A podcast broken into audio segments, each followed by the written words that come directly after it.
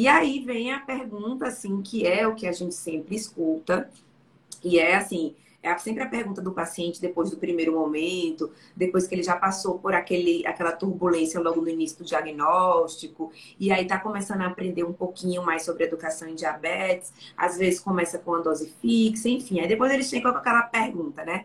Tá bom, doutor, então, qual que é melhor?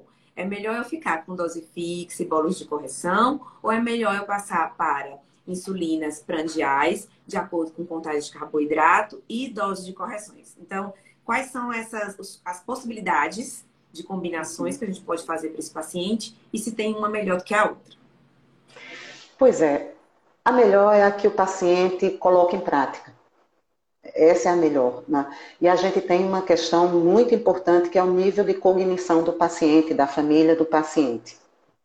Eu, eu lembro, Patrícia, isso até hoje a gente ainda usa essa tática e você lembra disso de fazer aquele, fazer o esqueminha da insulina numa dose fixa para a refeição, associando e já colocando tudo escrito numa tabelinha. Eu fiz isso quanto... hoje, no meu ambulatório de diabetes Olha aí. de manhã. Eu isso. deixo lá, no café da manhã é 10. Aí eu já deixo a tabelinha, 150, 111, 12, porque isso. eu já estou colocando lá no papel como é o fator lá de correção, fator de sensibilidade. Então eu faço isso sempre. Isso aí.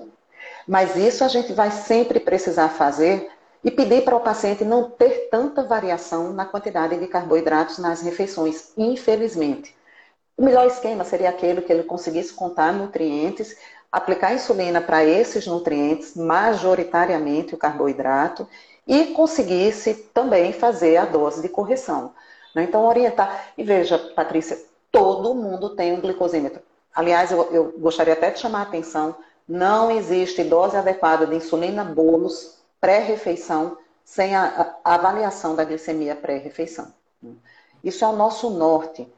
Imagina então, você tem os pacientes que, por lei, devem receber três a quatro tiras reagentes para fazer glicemia ao dia. Então, furar para não tomar atitude não faz muito sentido. Né? Então, é interessante, ele já, já tem os seus insumos para verificação, então vamos aproveitar e vamos fazer as correções da glicemia pré-refeição, porque ele furou o dedo mesmo, e usar um esquema de dose fixa, porque ele, infelizmente, é, ele, a família, não tem uma condição adequada para contar os carboidratos. Vamos começar com os carboidratos, né? Certo. Mas, e você lembra, Patrícia, você você, quando você chegou ao HC para fazer sua residência, a gente já tinha passado por essa por esse problema, já tinha encarado esse problema. Nós começamos Sim, lá no HC. Já tinha. com contagem de carboidrato, já tinha. É, em 2003, 2002, começaram os cursos de contagem de carboidratos lá no HC para pessoas com diabetes e para profissionais de saúde. Qual foi a primeira desilusão e, e, Patrícia, aquele ambulatório envolve a pior refeição de contagem de carboidratos, que é o almoço, porque tem mais alimentos diferentes, né?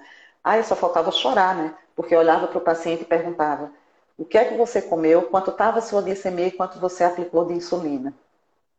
Vontade de pular da janela.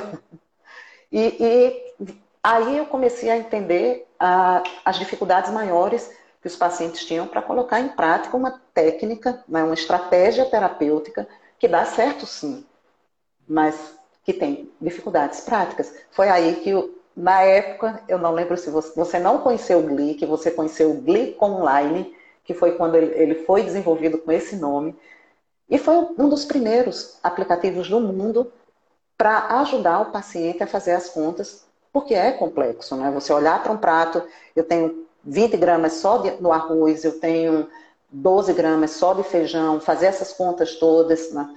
e transformar isso numa dose de insulina. Isso tem uma complexidade. Então, eu diria que o ideal é o que o paciente consegue fazer. Se ele não, não tiver, de fato, uma condição né, de, de usar um aplicativo para fazer essas contas para ele, né, e aí eu sugiro o Glick, se, se ele não tiver é, cognição, faça a tabelinha. Gente, deixa umas tabelinhas já no ambulatório, prontinhas, sabe? Você só vai acrescentando, se for de 50 em 50, se é de 40 em 40 miligramas, que você vai acrescentando uma unidade para correção. Então, eu acho que esse é o mínimo a ser feito. Eu digo que é um bolo ah, é. com atitude. Com atitude, furei o dedo, vou usar isso. Então, um bolo, no mínimo um bolo de dose fixa, com uma correção de acordo com a glicemia pré-prandial, porque já que ele furou o dedo no período pré-prandial, ele tem que aproveitar aquele valor para poder ajustar ali, acrescentar uma dose de insulina à dose prandial que ele já vai utilizar na dose fixa. E Isso. com o entendimento do tempo e com a possibilidade de, de fato, de ele ter uma boa cognição, bom apoio familiar e se conseguir utilizar os aplicativos que, sem dúvida, ele só coloca lá no aplicativo, vou comer um suco de laranja, e aí o aplicativo vai dizer quantos gramas de carboidrato, quanto ele tem que aplicar. Obviamente que isso revolucionou muito. E com essa questão da, da, da, uma, da maior acessibilidade das pessoas de diversos estratos sociais à internet e a smartphones, de fato, principalmente nos pacientes das, de uma geração mais nova, a maioria dos pacientes que a gente tem DM1 com diagnóstico ainda são pacientes adolescentes, crianças, então tem uma familiaridade melhor, né? Então eu acredito que isso tem ficado mais fácil, mais acessível e vai melhorando, né, com o tempo. Sim, é, sim. É, são outras gerações que já nascem com isso, já começam a aprender com mais facilidade, né? É, São as gerações digitais, né? Isso. E aí eu acho que realmente tem facilitado. Muitas vezes, assim, os pacientes trazem para você algumas demandas que viram um aplicativo tal, e eu nunca nem ouvi falar, às vezes eu vou olhar para ver Isso. se aquilo está condizente tal.